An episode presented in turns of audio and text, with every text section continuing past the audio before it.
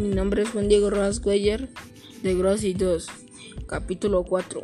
Cuento código P se llama Cuento del Mico y el Carpintero. Había una vez en el tiempo del diluvio un mico llamado Fraile.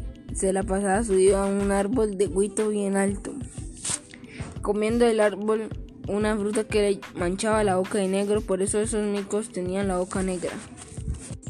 Cada tanto el mico botaba las pepas de huito para ver si el suelo ya estaba seco. La pepa siempre caía en el agua.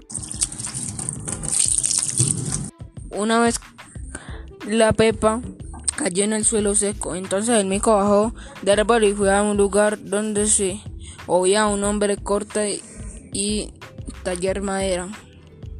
El mico llegó a la casa del carpintero, pero él no se encontraba. En la mesa había una olla chica de chontaduro y como estaba abriendo comenzó a beber su contenido hasta que estar borracho que terminó dentro de la olla. Por eso el mico tiene el lomo amarillo.